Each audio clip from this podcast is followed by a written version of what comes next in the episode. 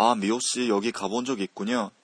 얘기를 듣고 보니 여기가 우리 모임에 제일 맞을 것 같은 생각이 드는데요. 그런데 한 가지 문제가 있어요.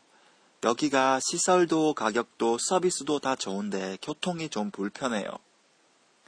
우리 학교가 집합장소잖아요. 그런데 학교에서 거기 가려면 지하철을 세 번이나 갈아타야 해요. 그래요? 집합장소를 정하기는 정하는데 꼭 학교로 할 필요는 없죠. 학교 말고 교통 편한 곳에서 모여서 가면 되잖아요.